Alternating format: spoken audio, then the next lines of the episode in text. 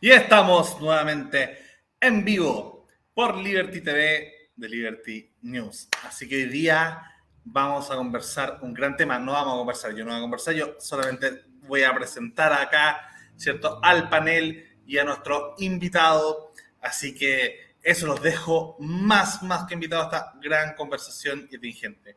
Lo conduce, como siempre, Beatriz Sotomayor, psicóloga de la Universidad Católica, redactora en jefe de Liberty News, y desde Australia, aún en su último tiempo, Isabella Reynolds, eh, está terminando su doctorado allá eh, en Melbourne, Australia.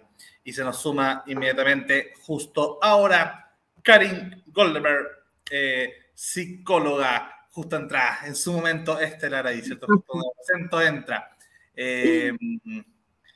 y vamos a hablar, ¿cierto?, con nuestro gran invitado hoy día, Felipe Allende, que Beatriz Sotomayor los va a presentar. Así que me retiro los dejo más que invitados a seguir esta tremenda conversación. Eh, estoy tan, pero tan contenta porque resulta que ah, hoy día vamos a tomar un tema que a mí me hacía ruido en el fondo de mi mente y me, y me encontré con la persona adecuada en el momento adecuado para conversarlo porque está investigando ese tema que me quitaba a mí el sueño. Miren, Felipe Allende, bachiller en Humanidades y Ciencias Sociales de la Universidad de Chile y estudiante de Sociología de la misma universidad. Ha participado en el Núcleo de Investigación de Género y Sociedad Julieta Kirkwood de la Universidad de Chile también. Actualmente pertenece a la comunidad por la dignidad y es asesor en temas LGBT y más de la convencional Bessie Gallardo. Felipe es una persona no binaria cuya tesis para obtener título y magíster consistirá en una, evaluación de las políticas públicas chilenas respecto a las mujeres que viven con VIH. Bueno, eh, Felipe, muy bienvenido, por favor. Eh, ¿Cómo estás? Hola, ¿qué tal? ¿Cómo están? Bueno, yo muy bien, un poquito dolorido de un pie, pero todo bien. Menos mal que no eres prevencionista de riesgo, porque ahí sí que, hay... No, no sé. Bueno, oye, eh, mira, ¿cómo nació este interés por el tema de las mujeres que viven con VIH? Eh, porque no es algo que así como tan universal y único. Claro. Lo que sucede es que yo el año 2017 tuve un accidente y tuve que congelar la universidad. El año 2018 cuando volví, volví hacia el segundo semestre y había un ramo que era un ramo en dos patitas, en el cual debía ser un el mismo grupo, trabajar todo el año finalmente, pero en dos ramos divididos de esa forma. Y yo me al integrarme al segundo me dijeron, mira, están estos grupos, eh, pregunta cuál te puedes integrar, y en el grupo que me integré estaban haciendo un trabajo con respecto a las organizaciones de mujeres viviendo con VIH. Entonces, de esa forma, conocí a Belona, ICW Chile, que está en, su sede en San Miguel, y empezamos a trabajar con las chiquillas y ahí empecé a interiorizarme en este tema y me di cuenta lo invisibilizado en el tema de la prevención que es este tema. Porque, de hecho, de pronto, más que el tema que se ha olvidado, las mujeres olvidadas, sino que invisibilizadas, porque claro, no son una... Eh, son, en este momento el 17% de las personas que viven con VIH en Chile son mujeres, pero tiene sus particularidades justamente debido al género, que no se da en las otras poblaciones. Entonces, eh, fui articulando todo lo que han sido estos años de estudio en base a esta temática. Primero, feminización del VIH como tal, y de a poco lo he ido encauzando justamente para poder aportar, y principalmente aportarles a ellas, porque en el caso de las mujeres viviendo con VIH, que no son grupos de población de riesgo, eh, son las, organizaciones sociales las que han brigado y han impulsado distintas iniciativas, como por ejemplo el condón femenino en Chile, que gracias al, al impulso, por ejemplo, de ICW Chile, y otras organizaciones como eh, Fundación Margen, el año 2018 el Ministerio de Salud adquirió 1.200.000 condones femeninos y que fueron dirigidos a mujeres viviendo con VIH y a trabajadoras sexuales. Pero eso es netamente desde la sociedad civil. Entonces, em, me parece que es un tema que tiene que visibilizarse y como profesional me quiero dedicar a eso y apoyarles en lo que yo más pueda. Eh, bueno, la Fundación Margen es una fundación eh, que, de mujeres que hacen trabajo sexual, o no sé si solo mujeres, pero tengo entendido que...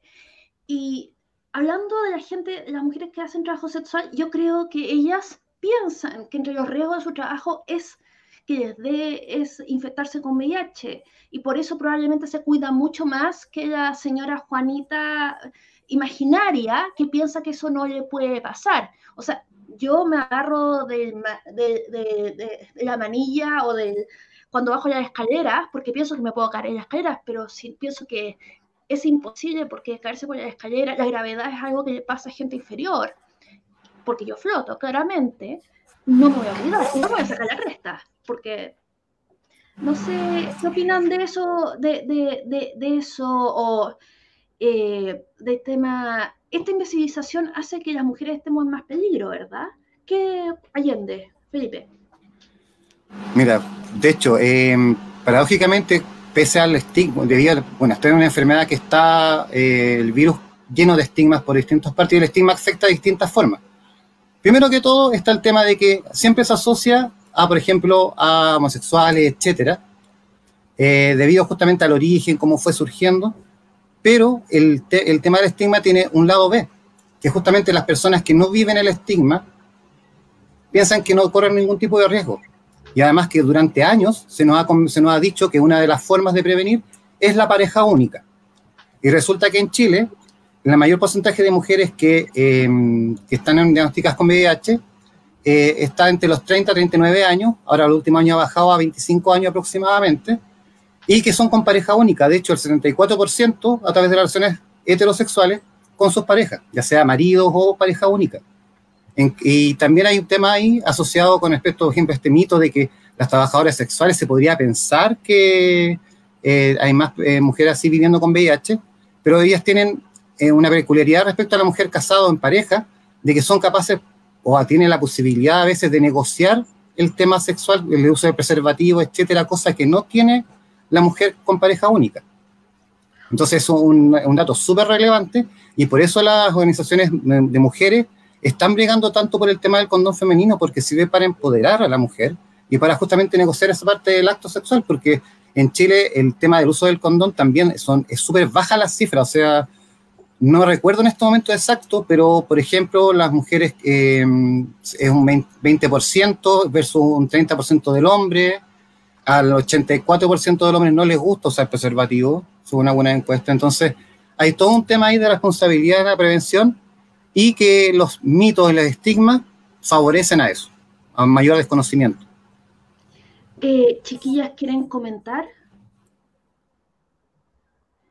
A mí me hacer una pregunta. Ah, de parte tu, Cari. me gustaría preguntar, eh, una vez que los pacientes ya reciben el diagnóstico, eh, ¿cómo se traduce esta estigmatización de, la enfermedad, del VIH o, ya del SIDA propiamente tal, eh, cómo se vive esta estigmatización en lo cotidiano.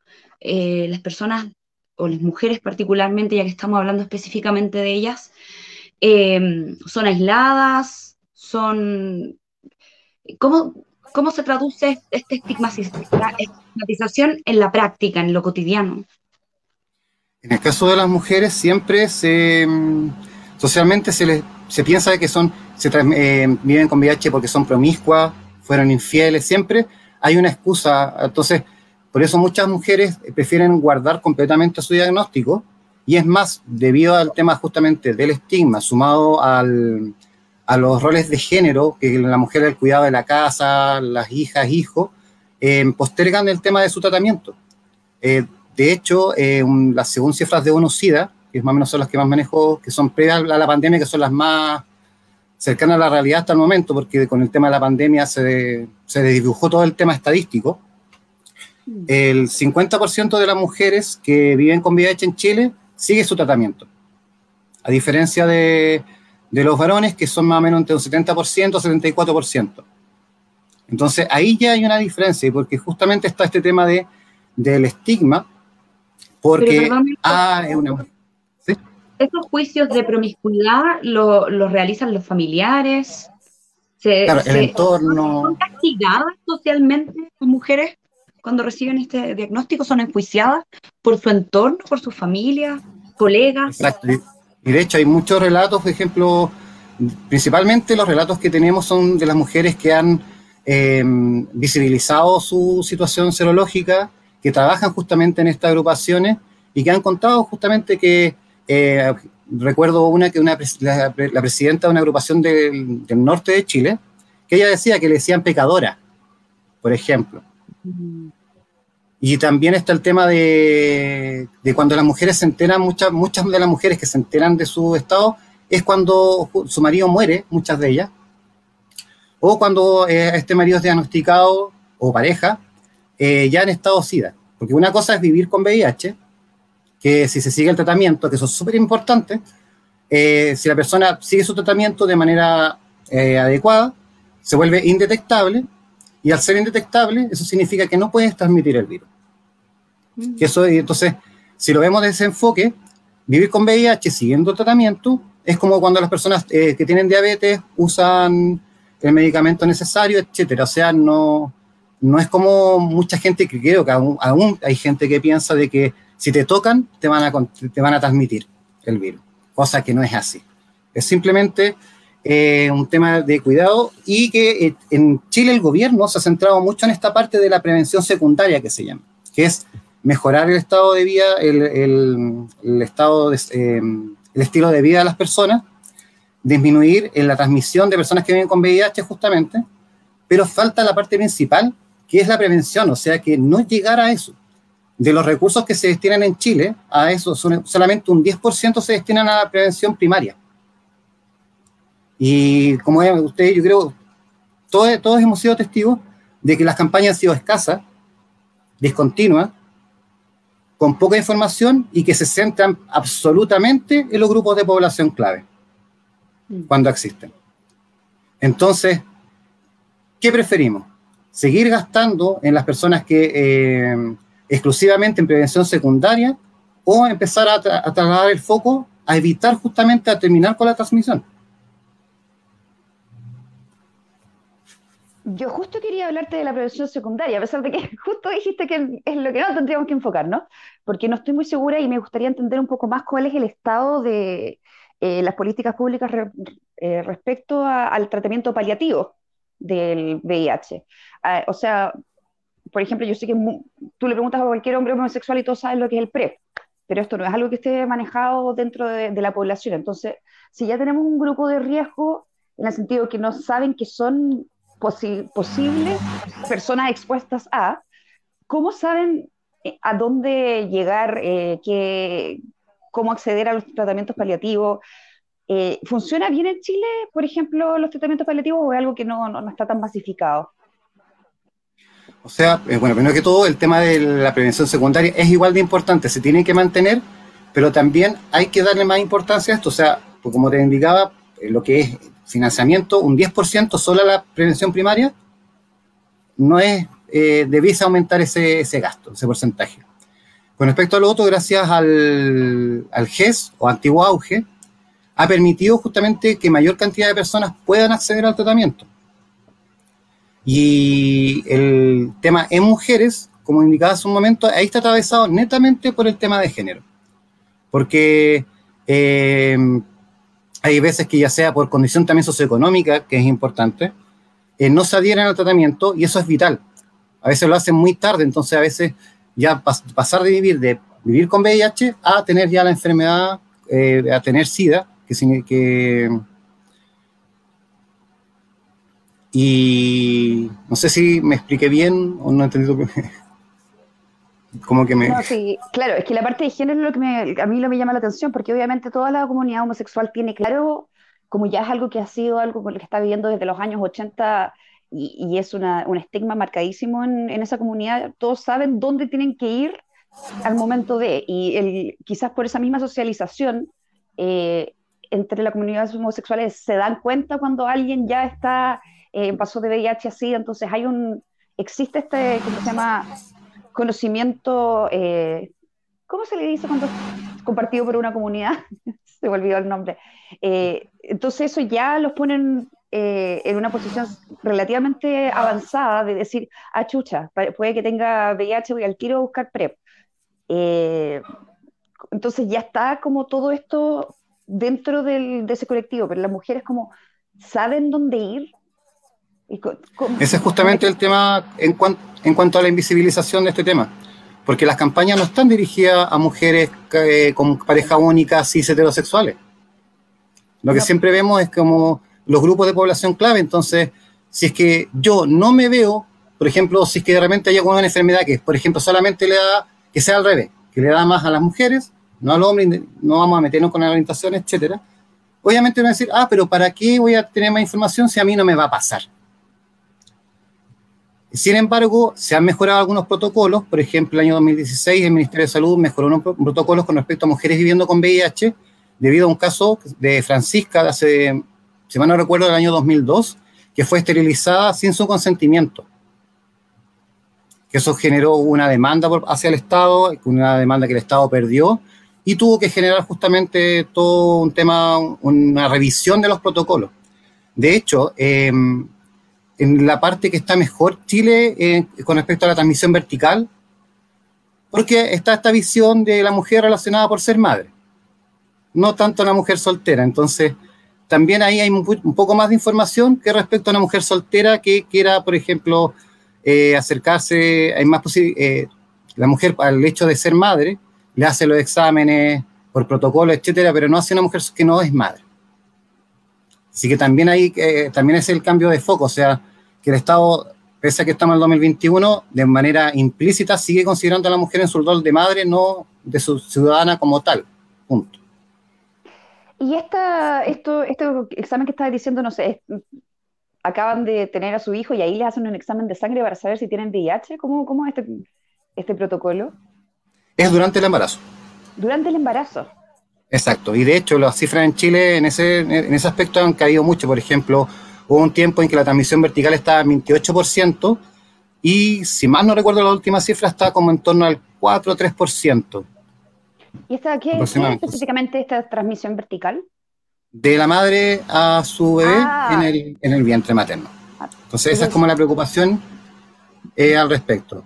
Y principalmente, como te indico, o sea, esto fue gracias a una demanda hacia el Estado, o sea, y este fue un caso que se conoció. No sabemos quizás cuántos casos más ocurrieron que quizás incluso las mujeres nunca supieron. Bueno, existe toda este, esta historia de que aparentemente hubo muchas esterilizaciones forzadas durante varias épocas de la historia de Chile, precisamente por controlar qué es lo que hacen las mujeres con su derecho reproductivo. Eh, entonces, eh, de estas mismas agrupaciones, eh, ¿han salido algunas como políticas o, procesos que quieran llevar la sociedad civil, o sea, no sé, campañas o alguna cosa así, o, esto simplemente son más bien grupos de apoyo de información para gente ya con VIH? O sea, primero que todo, es justamente eh, se reúnen en base a eso, porque a diferencia de em, los grupos, por ejemplo, LGBT, etcétera, que han estado organizados de antes debido a luchas identitarias, etcétera, estas mujeres se han eh, organizado después de justamente recibir el diagnóstico y al no haber ningún otro tipo de canal al que poder acudir. Entonces, eh, en base a esa experiencia, han ido brigando lentamente por temas que, eh, por ejemplo, el, principal, creo yo, es el tema del condón femenino, porque no solamente está el tema de la prevención, sino que el mismo empoderamiento de la mujer de decidir, de tener la capacidad de negociar ese tema.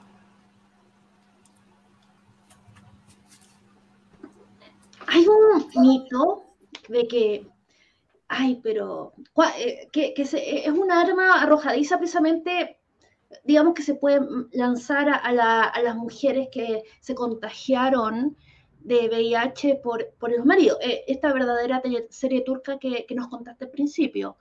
Es como, ay, pero es que uno sabe con quién se mete. Y es como, bueno, eso lo escuché, se lo escuché a alguien que la dejó el marido por la secretaria. Es como, no, po.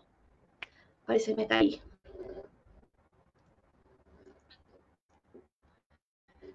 Es que igual ahí tenías el problema de que uno asume que dentro de una relación monógama como que se da chip libre, ¿cachai? Como que ya obviamente estás todo solamente con tu marido, ¿cómo te va a pasar algo? Entonces ahí yo creo que también te iba a preguntar un poco, Felipe, ¿qué opinas? ¿Cuál, cuál ha sido la falencia eh, con respecto a lo que es la educación sexual? como si tú ves una conexión directa entre eh, esta cohorte de, personas viviendo con VIH y la falta de educación sexual y empoderamiento femenino, como lo estabas diciendo.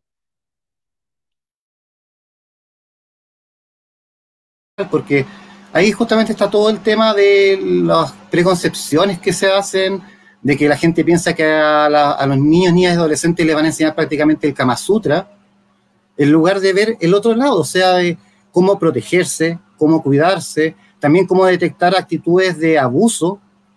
Eh, se han conocido muchos casos que gracias a la ESI en Argentina, por ejemplo, de que niñas después que reciben a ESI se dan cuenta de que fueron abusadas, etcétera, y hacen la denuncia correspondiente. O sea, evitamos eso.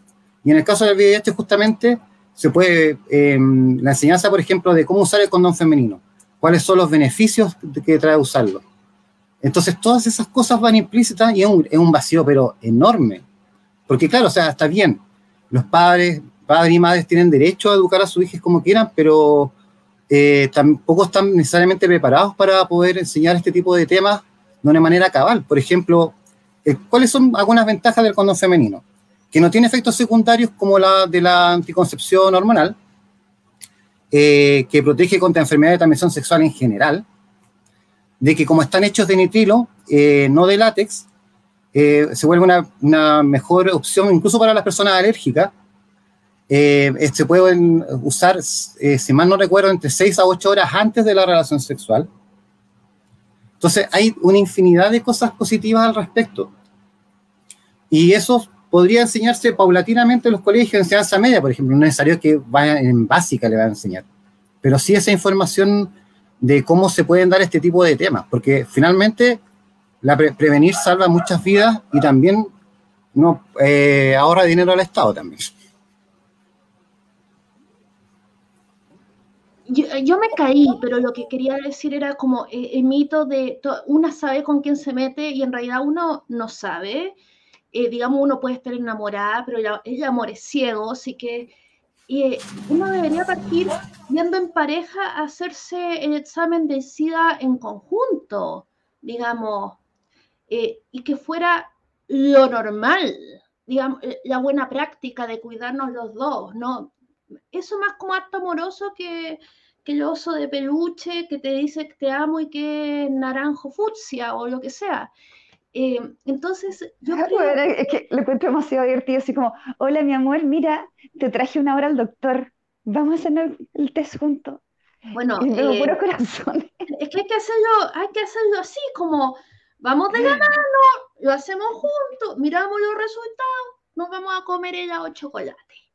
No, normalicemos las citas al doctor. Es que resulta como una verdadera cita. Que el amor, el amor, los sentimientos pasan, pero la salud se queda. ¿Cachai? Y realmente yo creo que, un cariño verdadero, una preocupación verdadera pasa por, eh, por eso, o sea, y, tener la confianza de conversar esas cosas. Y que si uno, y si uno resulta que sí tiene VIH, ahí empieza el tratamiento, ahí, uno se cuida, ahí eh, eh, se, ve que la carga viral baje, ahí, ahí se, se ven otras cosas, pero porque el, pero el cariño también pasa por la honestidad, de poder hablarlo. Igual eh, yo encuentro que yo, yo, encuentro que más romántico que ser Gil y, puro pensar que, que, uno vamos a ser felices para siempre, vamos a tener siete hijos, eh, ocho perros. Yo me, voy por los perros, no por los hijos, pero bueno. Oye, eh, Quería hacerte una pregunta si hay alguna estadística con respecto al estrato socioeconómico donde se encuentra la mayor cantidad de contagio femenino. ¿Existe algo así? Eh, o sea, ahí no, tengo en este momento la cifra exacta, porque igual también, eh, como le indicaba, este tema de la pandemia vino a romper todo el tema de los datos al respecto, que están súper desfasados. Porque, por ejemplo, el año 2020 la cantidad de exámenes que se hicieron para detectar bajaron un 50%. Entonces, en este momento hay cierta, cierta penumbra respecto a este tema. Lo que sí en Chile, em, en general el VIH primero predominio en hombres, pero sí la tendencia hasta feminización y heterosexualización. Y em, en general hay aumento en personas con menor nivel educacional y ocupacional. Eso quiere decir Eso más o menos como... madre eh, ¿cómo se llama? Dueñas de casa, más que nada. Claro, y de hecho, o sea, eh, como te indicaba, eh, en lo que es mujeres, el rango de edad principalmente es de 30 a 39 años, y son heterosexuales, mujeres cis. Entonces, esa es la población a la que ellas, imagínate, ¿qué mujer puede decir, oh, tengo pareja única toda la vida, ¿cómo yo voy a tener VIH? Es impensado, o sea, nadie se le pasa por la cabeza. Cuando a mí siempre me toca, cuando yo en todas partes converso estos temas, ahí como que empieza el cuestionamiento, oye, ¿y si? ¿Y qué pasaría si? Porque antes no está esa duda, esa preocupación, porque se da por sentado de que a mí no me toca, le toca a, esas personas, no a mí. Estaba pensando en la, la, parte, ¿cómo se llama?, socioeconómica, porque muchos, por ejemplo, de los problemas de las mujeres que no han podido acceder a anticonceptivos, no es que no puedan, porque podrían ir al consultorio perfectamente, pero existe una cultura machista dentro de sectores socioeconómicos, se nota más en los estratos más bajos, de pensar que si la mujer está usando anticonceptivos como que afecta, los emascula de alguna manera. Entonces, no sé si, si obviamente esta, este desconocimiento de que también me puede llegar a mí vendrá acompañado de un machismo de que el hombre te asegura de que no, yo obviamente soy fiel y todo, así que tú, señora, nunca deberías cuidarte porque yo soy tu único hombre o algo así. Claro, es que también ahí juega un poco el tema de los roles de género en el sentido de que el hombre, por una parte, por la socialización patriarcal, tiene este tema de, engañar, de estar con varias mujeres. En cambio, la mujer debe ser fiel, etcétera. Entonces hay una incompatibilidad al respecto, pero grandísima. Eh,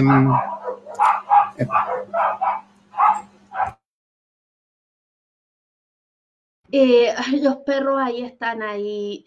Eh, yo no sé si Karen quieres comentar. Yo quería hacer una pregunta, pero es como, ya, digamos que yo tengo la duda de que quizás eh, un condón roto por ahí o por allá, no sé, que puedo, quizás estoy infectada, pero no tengo idea. Eh, ¿A dónde voy yo?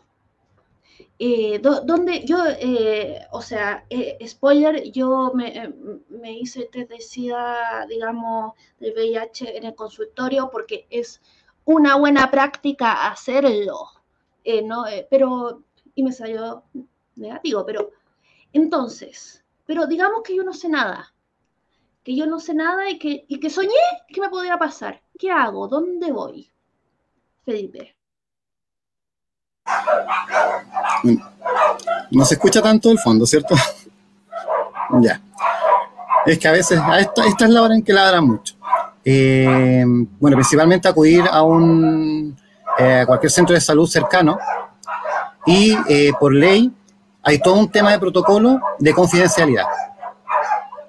Eso es súper clave. En este tema, debido a la ley, ejemplo, está la ley del CIA, etcétera, eh, que, resguarda justamente a las personas para que puedan hacer este tipo de, exámenes de manera eh, absolutamente anónima y con la mayor discrecionalidad posible. Lo que sí, ahora estaba buscando una frase con respecto justamente a la situación de la mujer con respecto al VIH que es de, un autor, de dos autores, Kendall y Pérez. Dice, la situación social de, un individuo puede influir negativamente en su capacidad para ejercer control sobre su propia salud.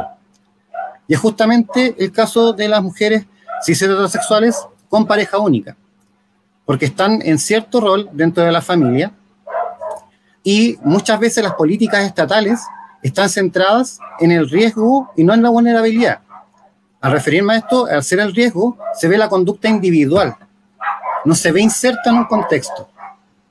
En cambio, al cambiar el foco de este paradigma de riesgo al paradigma de vulnerabilidad, entran todos estos factores, ya sea eh, raza, nivel socioeconómico, género, y ahí es mucho más eh, atendible la prevención, por ejemplo, que si la seguimos viendo el tema como una conducta individual.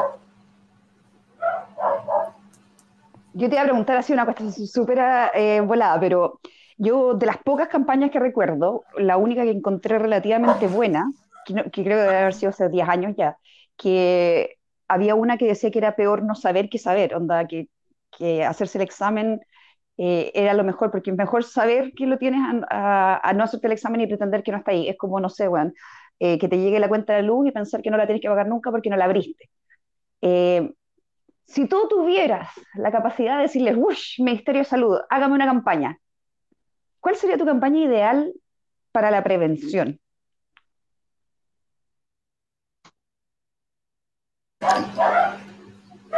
Ahí sí. Eh, bueno, primero que todo, eh, seguir poniendo énfasis en los grupos de población de, riesgo y también un poco enseñando el lenguaje. En, en, Argentina hicieron una campaña muy interesante con respecto a aprendamos a hablar o hablemos bien. Que, por ejemplo, indicaban que no se debe indicar como grupos de riesgo, sino grupos de población clave, porque finalmente lo que nos acerca al tema del VIH son conductas de riesgo. Y una conducta de riesgo no es algo exclusivo de alguien de cierto, de cierto grupo de la población. Cualquier persona puede caer en conducta de riesgo, que es, por ejemplo, tener sexo sin protección.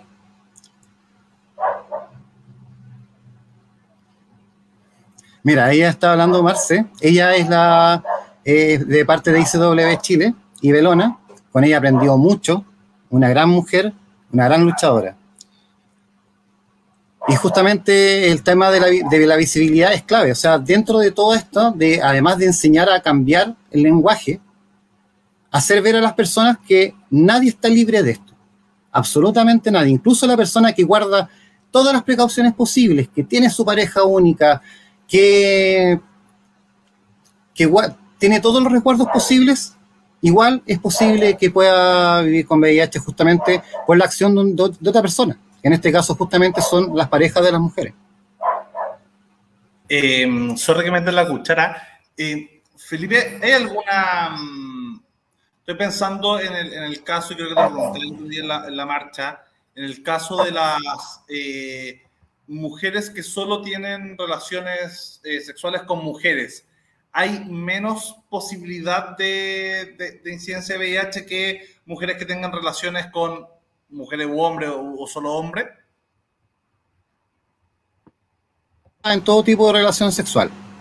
Lo que pasa es que en el caso de las mujeres es, eh, por lo general, es un poco menos por temas biológicos. Ya que, por ejemplo, eh, de hecho, creo, que te comenté el tema, por ejemplo, el semen tiene más, cuando, eh, tiene más carga viral que los flujos vaginales.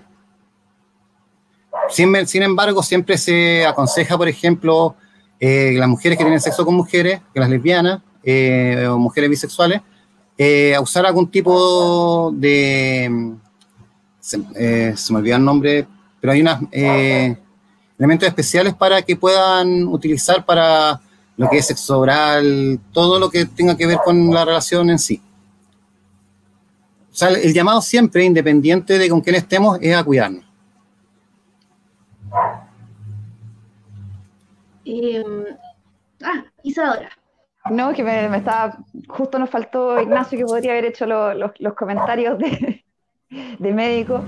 Eh, entonces, a fin de cuentas, tú estarías pensando que, la manera de llevar un poco más la concientización eh, de, de, que el SIDA, o sea, el VIH es algo que se puede contagiar a cualquiera, es un cambio en el lenguaje que usamos al respecto de quiénes son las personas que pueden eh, adquirir, adquirir aquí lo suena terrible, el tipo de personas que pueden llegar a contagiarse o, ser seropositivos. Eh, ¿Qué campaña hay hoy en día? Porque estoy segura que en este minuto no, no, hay nada que está haciendo el ministerio porque todo se lo tragó el COVID. Pero tú crees que eh, post-COVID, ¿tenías alguna como idea de qué va a pasar siendo que el confinamiento ha me imagino que habrá reducido algún, la, cantidad de parejas que uno pudiera tener. ¿Tenés alguna proyección que va a pasar en las estadísticas post-COVID? Es que ahí igual es súper el terreno de, de lucubrar cosas. Por ejemplo, por un lado podemos eh, quizás decir, claro, eh, debido al tema del cierre, las cuarentenas, pueden haber disminuido el tema de las relaciones, pero debido, por ejemplo, en la población de menores recursos, donde el hacinamiento es mayor quizás muchas personas que eh, tuvieron relaciones eh, por fuera con otras personas que no fueran su pareja también. De la misma forma que incluso quizás aumentando por el hecho de estar en cuarentena. Porque seamos realistas, las cuarentenas no fueron efectivas en Santiago y en Chile en general. Entonces a mí lo que sí me preocupa, que ahora que estamos en momento electoral, es que las campañas tienen poca, han hecho poco hincapié en este tema es muy vago lo que aparece en los, yo me leí todos los programas y entonces no es, no es específico, o sea, estamos hablando de una pandemia, que previa a la pandemia de COVID ya estaba, eh, la Chile era uno de los países con mayores cifras de contagio anual. De hecho, el, el 2018 es como la última cifra que eh, llegaba a más de 6.000 y tantos personas, eh, de casos, más de 6.000, más de casi 6.500 casos nuevos. Y después ya tenemos el año 2020 con 4.400 casos aproximadamente. Y eso justamente como le indicaba, porque se hicieron 50% menos de, exámenes. Ahora actualmente en julio, eh, recuerdo que la subsecretaria DAS indicó que hasta el momento, hasta julio, había 1.970 casos nuevos. Entonces, lo primero que hay que hacer es eh, las personas que viven con VIH eh, que se puedan que puedan acceder nuevamente a recuperar los controles que con este tema de la pandemia alrededor de un 70 un 60% han tenido muchas dificultades para tener este tipo de controles y también eh, enfocarse en una campaña preventiva real de, de, que la gente entienda el riesgo que hay al, respecto. O sea, el tema está ahí, pese al COVID, está latente y tenemos que cuidarnos. Y esa, la, única forma es por, por televisión, hacer campañas, poder insistir en el tema de que se pueda realizar la educación sexual integral en los colegios. O sea, son cosas muy clave que no se están mencionando. Y bueno, sí, ah, eh, justo teníamos a Ignacio Rodríguez, que, que, es médico y que es parte libre, y que, bueno, eh, queríamos hacer un seguimiento después del tema del programa, eh, que resulta que nos dicen acá que el riesgo va desde sexo anal, coito, felatio, cunilingus, hasta las tijeras, que lo, menos grave que sería cercano a lo que dice Marce, que solo se ha demostrado un caso a nivel mundial de transmisión entre mujeres. O sea, no, eh, se pueden tomar eh, eh, conclusiones a partir, de eso, por lo menos una ventaja que tenga la lesbiana. Pues. En fin. La, mejor prevención del SIDA, mujeres todas hagan ser lesbianas. Baja la incidencia inmediatamente. Oye, o sea, lo dice la ciencia, no lo digo yo. Ella estaba pensando, ¿sabes qué? Volviendo a esto de, la concientización, me llama tanta la atención que, la, que, tanto del presupuesto se vaya a la parte de tratamiento secundario, que obviamente ya una persona viviendo en estado cero positivo lo necesita, ¿Te parece que todavía tenemos este, este background o esta, este fantasma conservador dentro del gobierno que no se quiere hablar de que el VIH es una cosa que existe, que es real y que está ahí y prefieren dedicarse a tratar como los resultados de? Como que será que el gobierno en general, el gobierno de turno, en realidad no quiere hablar de SIDA y prefiere dedicarse como a, tapar los hoyitos después de, de las cagadas que se mandan? Claro que en general eh, el Estado chileno, todos los gobiernos que han pasado han fallado en esto. O sea, eh, insisto en el tema, en el gran valor de las organizaciones sociales. O sea, eh, grupos como MOS, Vivo Positivo, ICW, etcétera, que siempre están ahí constantemente con el tema, convocando a que las personas se hagan el test, por ejemplo.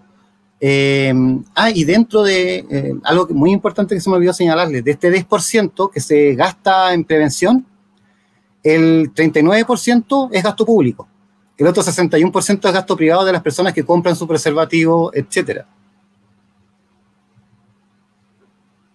Y actualmente, de hecho, eh, quizás Marcela me pueda rectificar, pero aún eh, no se venden los condones femeninos, solamente se pueden acceder a través del, eh, del CEFAM, etcétera, pero no se ven, se tiene que generar la la demanda de mujeres por esto para que justamente el Estado y el mercado en general empiece a, generar la oferta.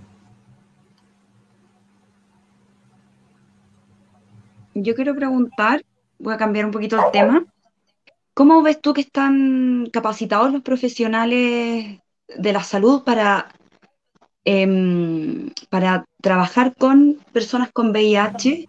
Eh, este estigma del que hablábamos antes se cuela ahí de repente dentro del personal sanitario? ¿Tú has escuchado relatos de, victimización o de agresión por parte del, del profesionales de salud o malos tratos.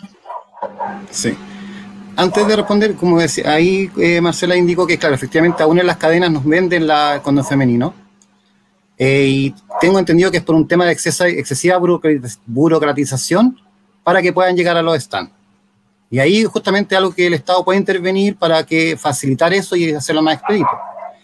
Con respecto a la pregunta, Karim, falta mucho al respecto. O sea, en eh, muchas ocasiones hay relatos de personas que, por ejemplo, al ir por cualquier tipo de enfermedad común y corriente, eh, eh, la, persona médico médica le, pregunta si tiene algún otro tipo de patología y cuando le indica soy cero positivo, empiezan las complicaciones, sabes que yo no te puedo atender, mejor anda a este otro lugar.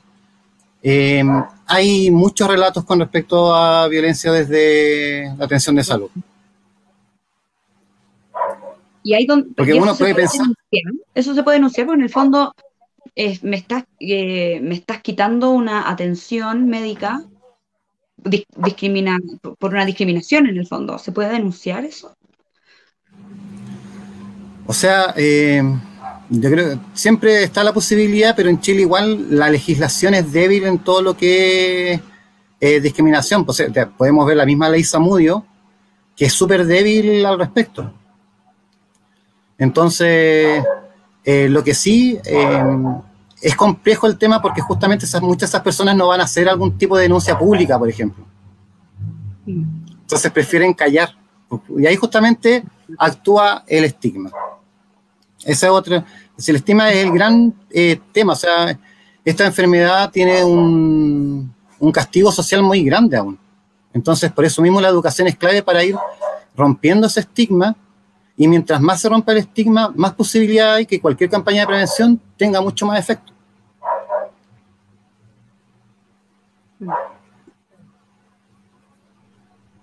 Qué siniestro el estigma. Eh, eh, llega a ser más siniestro que la enfermedad, porque, pucha, resulta que hay maneras de manejar la infección de manera personal, sin que te interrumpa la vida, casi como un tratamiento eh, el pelo, ¿cachai? Que algunos son muy exigentes.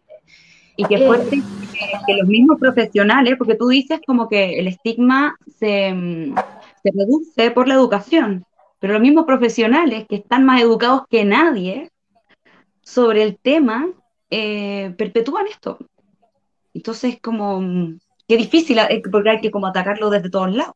Por ejemplo, un dato también, un dato, eh, ICW Chile, durante los años, em, si mal no recuerdo, 2018, 2019 o 2017, 2018, capacitaron como ICW Chile a 700 funcionarios de salud primaria, secundaria y terciaria para lo que era todo el tema de método de barrera y el uso de condón vaginal. O sea, esto no siquiera lo hizo el Estado, lo hace una agrupación de la sociedad civil son pequeñas cosas que, van sumando. Estoy en shock que un doctor pueda llegar y decirle a un paciente así como, oh, no, anda a ver a otro doctor. Rígido. Son las personas que más deberían saber sobre, sobre el hecho de que no por estar alrededor de una persona con VIH te vas a contagiar. Me parece como eh, no entender nada. Claro, sí, eh, es súper fuerte. ¿no? Y además de esto, hay otro, hay un tema de la misma violencia de género que se que viven muchas mujeres que viven con VIH, que sea que su pareja le aísla. Por ejemplo, hay casos de tipos que le convencen a su pareja de que ella fue la que le transmitió a él el virus. Y resulta que después ella, por suerte, se dan cuenta de que no es así.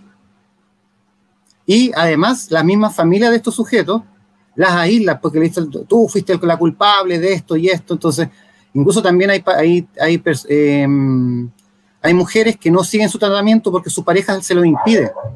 Le dice que no es necesario, de que con una buena dieta.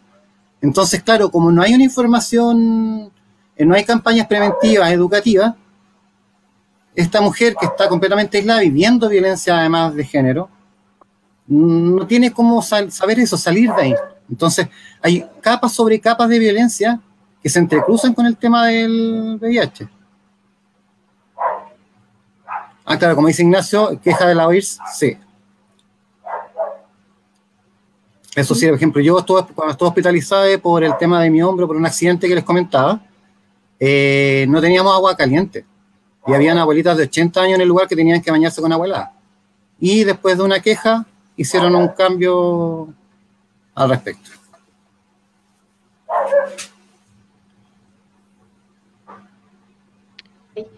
Ahí Marcela está dando otro dato importante justamente de la violencia en el sector de salud. Eh, dice, una encuesta demostró que en Chile es uno de los países donde hubo más violencia en el sector de salud. Ah, pero en general, no solo con pacientes VIH. Claro, que justamente eh, esto se entrecruza, o sea, imagínate, en general pasa esto, imagínate con una población particular, con una enfermedad que está estigmatizada y que hay poco conocimiento, incluso a veces, o sea, no, esto no es que todos los especialistas del área de salud, sino que existe dentro de este tipo de reacciones y actitudes. Fuerte. Nos estamos acercando al final. Eh, me gustaría terminar, eh, bueno, voy a dar un espacio para que todos, eh, para, para, ah, bueno, acá dice que esto fue específicamente en pacientes que vienen con VIH, ya, que ella, no, no, no digo que bueno, sino que bueno tener el dato más, más claro, por favor, nunca tanta, tan poca empatía. Eh, pero lo que yo quería era como, eh, sabemos que la primera vacuna contra la malaria se está probando, esa cuestión no existía. Eh, probablemente los avances de, o sea, acá estoy yo siendo optimista, ingenua, los avances en, en vacunas contra virus hayan avanzado mucho precisamente por el COVID.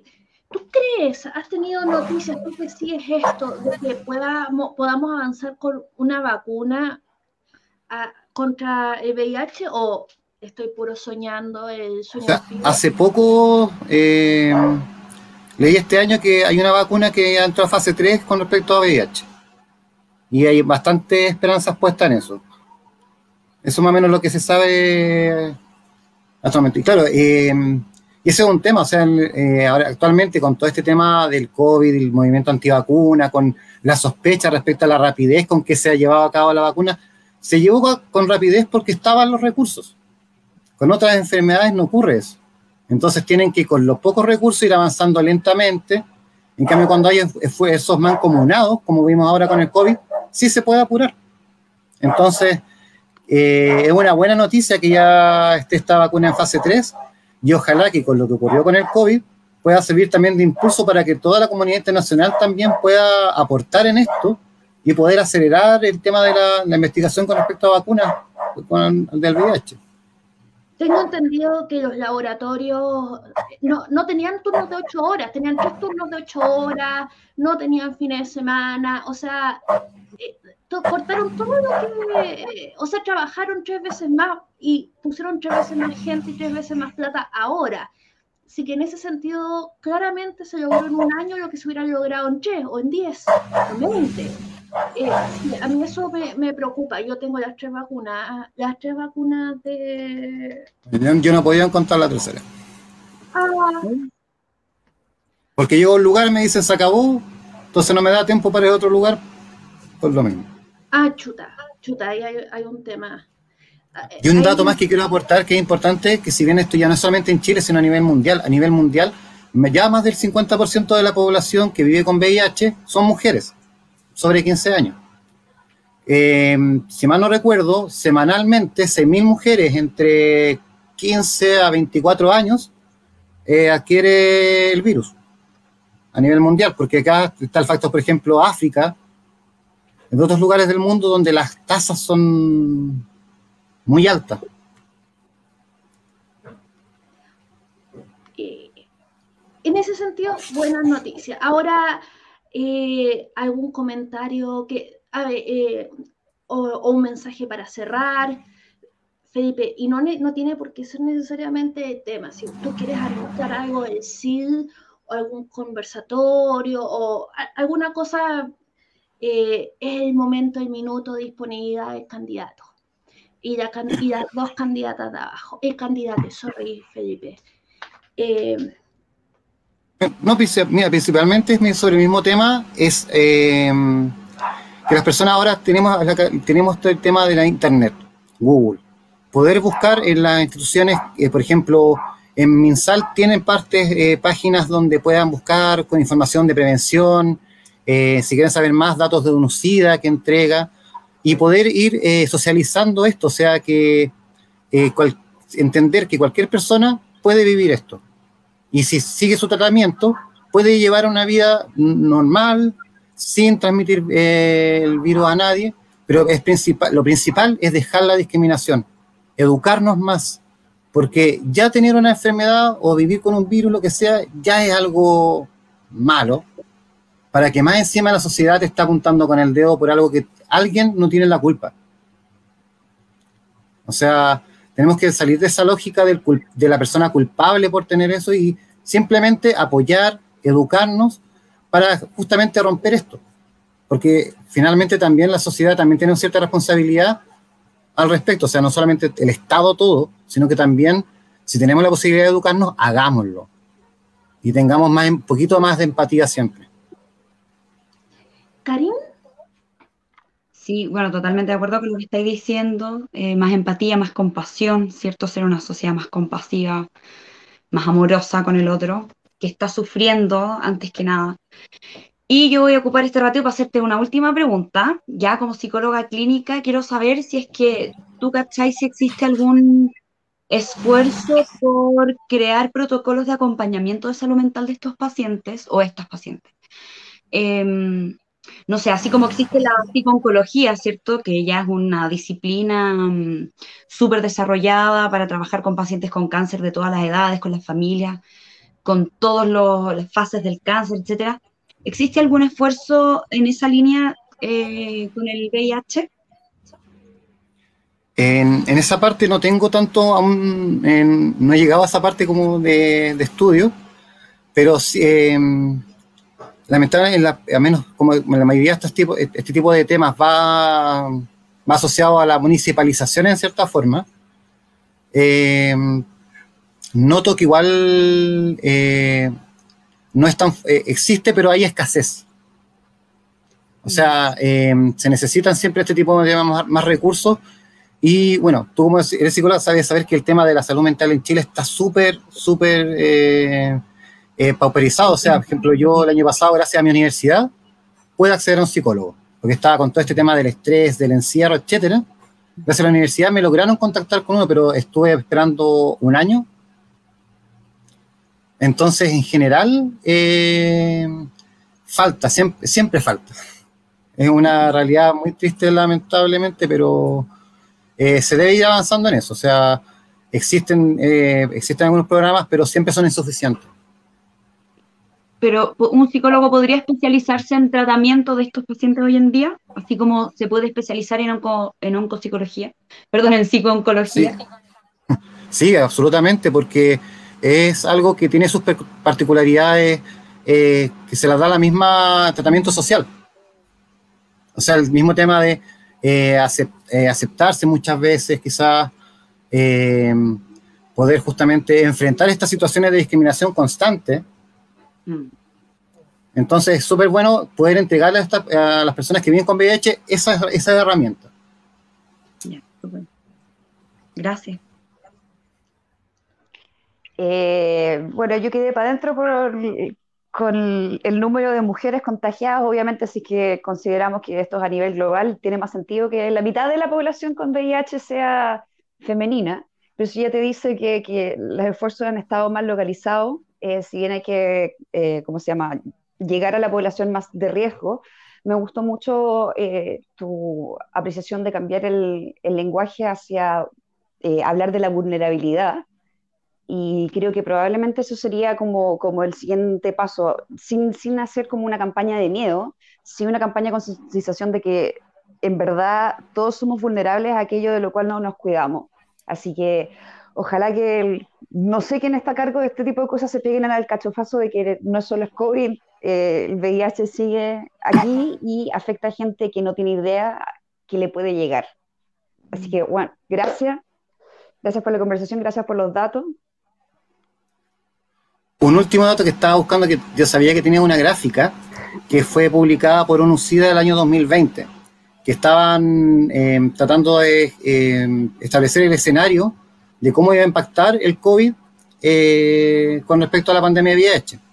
Y con una disrupción del COVID de dos años, que es lo que ya cumplimos, eh, ONU-SIDA proyectaba que iban a haber 293.000 nuevas infecciones por VIH adicionales a lo que si no hubiese existido el COVID, y a la vez 148.000 nuevas muertes asociadas al SIDA. O sea, estamos hablando más o menos que de cómo impacta también este mismo COVID de otra forma. Yo pensaría que iba a ser al revés. No, no, porque así es más, ha sido más difícil incluso para los que, o sea, hasta yo tuve problemas para encontrar pastillas anticonceptivas en, durante el tema de la pandemia, eh, cuando uno tenía el pase, no podía salir a comprarlas siquiera y no se podían comprar ni siquiera por internet porque necesitaban receta médica. Entonces, digamos, eh, en estos temas que ya de repente es complicado, eh, salir a buscar eh, estas cosas se te hace más complicado cuando debería ser lo más fácil posible. Eh, pero yo quería, de nuevo, normalizar. Si uno tiene una pareja y ha llegado a un cierto punto de seriedad y se quiere sacar el condón, que, que lo bonito, vayan, si no es tan terrible, y además está 15 minutos los resultados del test, y y si está con muchos en chocolates. Chocolate, y de ahí, eh, una vez con, con, los resultados, se van a comer helado. Ah, ahí, pongan calorías, azúcares, total, eh, después se verá la diabetes. Pero, Vamos a tener que empezar esa campaña, weón. Pero no tiene por qué ser pues eh, para mí esa es una cuestión de, me estoy poniendo seria. Esta persona voy a tener un nivel de confianza tal que eh, que, que, que, voy a poner mi salud en sus manos, ¿cachai? Es un paso importante, podemos hasta romantizarlo, ¿cachai? No, Romanticemos los test de Lisa.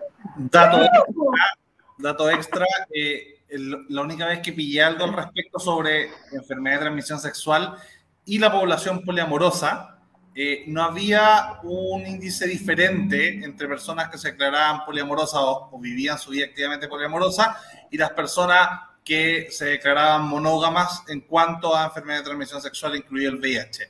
No hay diferencia también para quitar el estigma que existen en el meme fácil de los votantes jagastianos sobre, sobre el poliamor. Así que, ojo, hay un dato yo, podría pensar que hasta es menor, porque cuando uno piensa que le podría suceder, uno se cuida. Lo mismo con lo que yo digo de que de agarrarse de, la, manillar cuando uno baja la escalera. Si yo pienso que la gravedad puede tener efecto sobre mí, me puedo caer de la escalera, yo me agarro. Eh, si pienso que yo soy un ser de luz que solo flota, no me voy a agarrar y eventualmente me voy a, me voy a sacar la cresta y voy a terminar en el hospital digamos, no es diferente, eh, no, no, es diferente. Entonces, eso.